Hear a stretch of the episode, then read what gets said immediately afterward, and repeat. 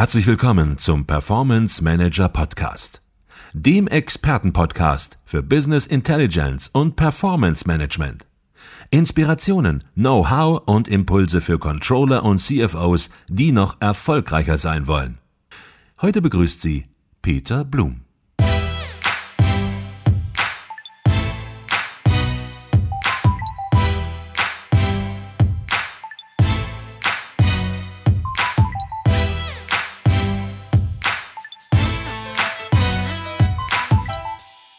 Gibt sonst noch Neues? Vielleicht sollten wir das nochmal. Es gibt vieles Neues sicherlich im neuen Release, äh, im neuen Jedox 7 Release.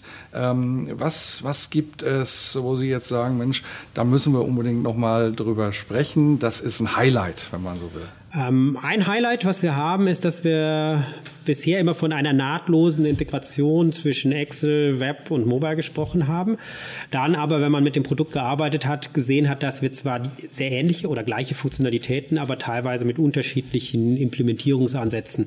Also im Web die Modellierung ging und war aber anders als im, die Modellierung zum Beispiel im Web.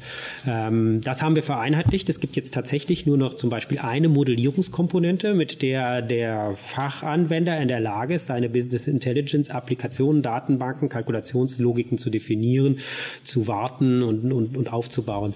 Das ist jetzt tatsächlich dieselbe Komponente, egal ob ich mich im Excel oder im Web empfinde, was den Vorteil hat, dass man nicht sagt, bestimmte Tätigkeiten mache ich lieber im Excel, andere mache ich lieber im Web oder bestimmte Funktionen stehen mir nur in dem einen oder anderen Frontend zur Verfügung. Das ist jetzt viel nahtloser, was halt noch mehr dieses Seamless, was wir als Thema haben, dass man für den Anwender am Ende einfach das Werkzeug zur Verfügung stellen kann, was ihm am meisten nutzt, ähm, dass dann auch dieselbe User Experience, dieselbe Funktionsumfang zur Verfügung mhm. steht. Das heißt, Endanwendern oder Controllern, die ja teilweise Excel-Integration lieben, das glaube mhm. ich darf man so sagen.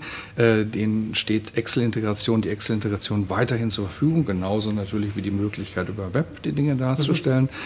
Aber im Hintergrund technisch haben sie das entsprechend jetzt vereinheitlicht, was natürlich auch, sag ich mal, ähm, auch für Sie sicherlich ein bisschen einfacher macht, weil Sie müssen nicht mehr zwei Komponenten separat pflegen, was ja auch zu Fehlern führt und mhm. zu doppelter Fehlerbehebung, sondern Sie können Ihre volle Kraft und auch die Qualitätssicherungsarbeit auf eine Komponente setzen, die eben beide Oberflächen sozusagen gemeinsam nutzt. Richtig. Und das ist der, der, der interne Aspekt. Was das andere Wichtige daran ist, ist auch ein zukunftsgerichteter Aspekt. Wenn man sich anguckt, wo entwickelt sich Office hin, wer weiß, wie viel Office online und Office im Web in Zukunft äh, betrieben wird. Wenn wir dann eben Komponenten, die von JEDOX benutzt werden, um die unterliegende Architektur zu warten, in solchen ähm, webbasierten ähm, Applikationen oder Komponenten hat, ist eine Integration zukünftig zum Beispiel in Office 365 sehr viel leichter denkbar, als wenn man individuell für jede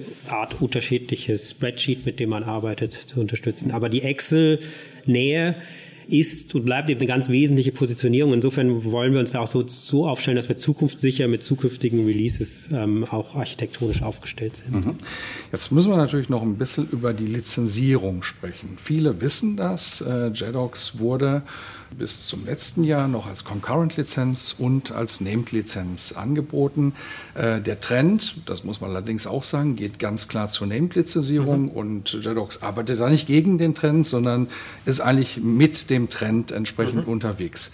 Den Trend kann man bewerten, den kann man gut oder schlecht finden, aber viele Anwender äh, empfinden das natürlich erstmal grundsätzlich als Verteuerung, empfinden Concurrent-Lizenzen etwas günstiger, äh, zumindest äh, vielleicht noch nicht mal finanziell runtergebrochen, aber gefühlt finden mhm. das günstiger und sagen jetzt, nehmt heißt natürlich irgendwo auch eine gewisse Verteuerung, die war wir müssen für jeden einzelnen Nutzer im Unternehmen hier eine einzelne Lizenz kaufen, wir können uns nicht mehr Lizenzen teilen. Sie haben sich darüber mit Sicherheit viele Gedanken mhm. gemacht. So einen Schritt geht man nicht so einfach und ändert das Lizenzmodell. Äh, was waren da so Ihre Gedanken? Welche Argumente sprachen dafür, welche dagegen und was mhm. war letzten Endes das Ausschlaggebende, dass Sie gesagt haben, wir müssen das jetzt oder wir wollen das äh, ab sofort nur noch auf eine einheitliche Named-Basis mhm. stellen? Ähm, da komme ich nochmal zurück auf das, was ich ganz am Anfang gesagt habe mit dem Trend im BI-Markt Richtung Cloud zum Beispiel. Ähm, JADOX bietet seit einigen Jahren auch eine Cloud-Lösung an und wir sehen, dass der Trend Richtung Cloud-Lösung und die Nachfrage auch in inzwischen tatsächlich im deutschsprachigen Raum massiv zunimmt. Dass Unternehmen bei der Auswahl einer Software zukunftssicher sein wollen, um auch für die, die Frage, wie gehe ich mit dem Thema Cloud um, kann ich meine Anwendung auch in der Cloud benutzen, zukünftig ähm, äh, verwenden wollen. Die Gründe dafür sind teilweise kostenbedingt, dass man sagt, ich bin flexibler, ich kann meine Anwenderanzahl, die ich auf der Cloud betreibe, im Zeitablauf anpassen, wenn ich sehe, brauche ich zusätzliche Nutzer oder brauche ich weniger Nutzer und ähnliches. Ähm, jetzt sind Cloud-Lösungen typischerweise auf einer Subskriptions Vertragsbasis. Das heißt, dass man sie mietet, so wie man, damit man diese Anpassungsfähigkeiten hat, ähm, damit man auch nicht diese Vorabinvestition hat. Ähm, dadurch, dass der Trend Richtung Cloud geht und wir das und, und JEDOX ist einer der Anbieter, der wenigen, die, die den nahtlosen Übergang von der einen in die andere Welt unterstützt, weil viele Unternehmen unterscheiden sich, entscheiden sich auch deswegen für JEDOX, weil wir cloudfähig sind und weil man aber nicht gezwungen ist, mit der Cloud zu starten. Das heißt, ich kann heute eine Applikation on-premises bauen, ausrollen, nutzen und wenn ich mit dem Unternehmen so weit bin, dass ich sage, ich möchte es in die Cloud auslagern, das tun. Jetzt sind diese Cloud-Modelle typischerweise Mietmodelle, die basierend auf Nutzerzahlen, wie viele Leute greifen zu, arbeiten. Und wir haben gesehen, dass es schwierig ist mit Bestandskunden, die mit Concurrent angefangen haben, irgendwann die diesen Weg gehen wollen, dann über Konvertierungsraten, ich habe x Nutzer gekauft, wie viel sind denn das in der Cloud? Ähm, die Gespräche sind hinterher immer sehr viel schwieriger, als wenn man von Anfang an weiß, wo man dran ist. Das ist ein wesentlicher Punkt gewesen, weshalb ja insgesamt auf ein Named-User-Lizenzmodell ist und am Ende vom Tag kommt es darauf an, was ist die Gesamtkosten. Es muss nicht unbedingt für den Kunden teurer werden. Es ist einfach kalkulierbar. Was auch hinzukam mit der zunehmenden Internationalisierung, haben wir gemerkt, dass im vor allem amerikanischen Markt tatsächlich die, die Named-Lizenz, die beliebtere ist, weil man sich, was das Thema Lizenz, Compliance einfach sehr viel sicherer ist, dass man sagt, ich habe genau für 120 Leute meine Suite lizenziert, ich habe 120 Leute damit arbeiten und man ist sauber und nicht mit irgendwelchen Annahmen, Mischkalkulationen, dass man da, dass das die Vorstellungskraft beim, beim Kaufprozess, dass man weiß, wie viel arbeiten damit, aber ich weiß nicht, wie viel werden davon gleichzeitig arbeiten, ist schwer einzuschätzen, dass man gesagt hat, sagt mir eine Zahl, was kostet es, wenn ich x Personen damit arbeiten lassen möchte. Ich glaube, das war nochmal sehr gut, dass Sie das erläutert haben, weil ähm, dadurch merkt man, da steckt natürlich ein bisschen mehr hinter als einfach nur so eine Überlegung, machen wir Named, machen wir eine Concurrent-Lizenzierung, sondern da stecken ja umfangreiche Überlegungen, Sie haben mhm. das entsprechend ausgeführt, stecken dahinter. Und ähm, ja, was auch wichtig ist, und ich glaube, das muss jeder für sich dann auch nachrechnen, ähm, Erstens, eine Named-Lizenzierung muss nicht immer teurer sein als eine Concurrent-Lizenzierung. Insbesondere mhm. ähm, im JEDOX-Umfeld ähm, darf man, glaube ich, sagen, selbst in einer ähm, vielleicht gefühlten, teureren Named-Lösung äh, ist aber auch das Produkt natürlich extrem wettbewerbsstark unterwegs und preis-leistung stark und von daher eben eine sehr spannende Alternative, JEDOX entsprechend auch einzusetzen. Jetzt machen wir ja einen Podcast hier mhm. Und Podcast hören Controller, hören CFOs noch nicht unbedingt. Das ist nicht so an der Tagesordnung.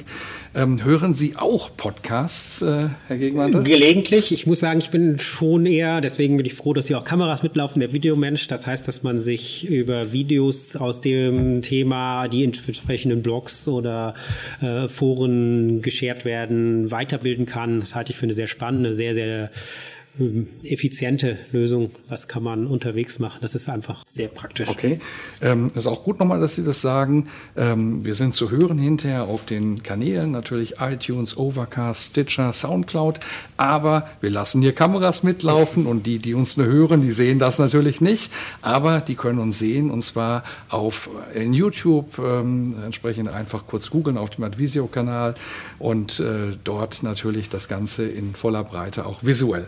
Ganz zum Abschluss vielleicht ähm, noch eine Frage. Unser Podcast richtet sich an Controller, an CFOs, also eine sehr spezielle Zielgruppe, die aber natürlich eben auch die Motoren ähm, von Business Intelligence Projekten im Unternehmen immer noch sind. Wenn Sie heute ein junger Controller wären, vielleicht gerade von der Hochschule kommen und im Unternehmen anfangen, vielleicht in einem äh, mittelständischen Unternehmen oder in einem Konzern, gibt es etwas, wo Sie sagen, Mensch, vor dem Hintergrund meiner Erfahrung, die ich so gemacht habe über die letzten Jahre äh, oder Jahrzehnte, kann man ja eigentlich fast schon sagen, ähm, das ist etwas, was würde ich dem mitgeben, darauf sollte der achten, um ja vielleicht auch ein bisschen etwas für seine Karriere zu tun. Also ich glaube, ganz wichtig ist einfach immer neugierig bleiben. Die Welt verändert sich sehr, schnell. Es kommen immer neue Trends. Da muss man einfach dranbleiben und nicht immer das so machen, wie man es schon immer gemacht hat. Sich trauen, auch ähm, da die entsprechenden neue Wege zu gehen.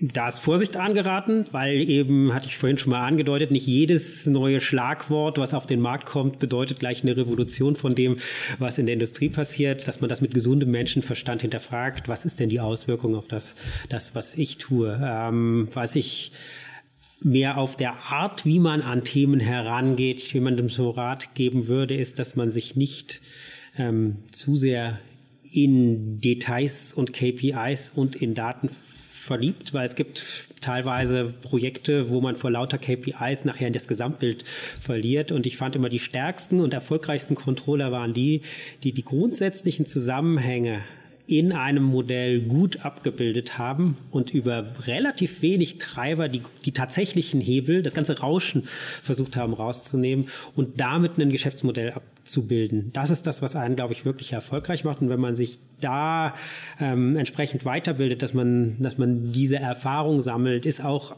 das Verständnis, worauf kommt es in unterschiedlichen Industrien an? Wie passe ich an? Was sind denn die Hebel, mit denen ich das Geschäft tatsächlich beeinflussen kann?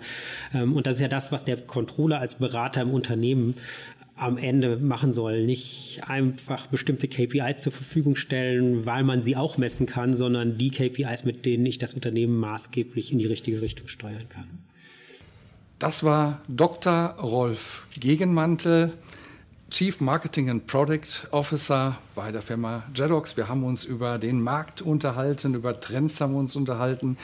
Wir haben uns über das Produkt Jedox unterhalten, über die Kooperationen äh, mit Click und Tableau. Wir haben uns über die Models unterhalten und spannende Produktthemen. Äh, bedanke mich herzlich für das Gespräch und ja, unseren Controllern, unseren CFOs, die uns hören, empfehlen wir reinzugucken bei Jedox zu schauen, ist das ein Werkzeug, das Sie für Ihre Arbeit nutzen können, sich dazu informieren und dann entsprechend zu handeln. Herzlichen Dank, Herr Gegenmantel. Ganz herzlichen Dank, Herr Blum. Hat Spaß gemacht.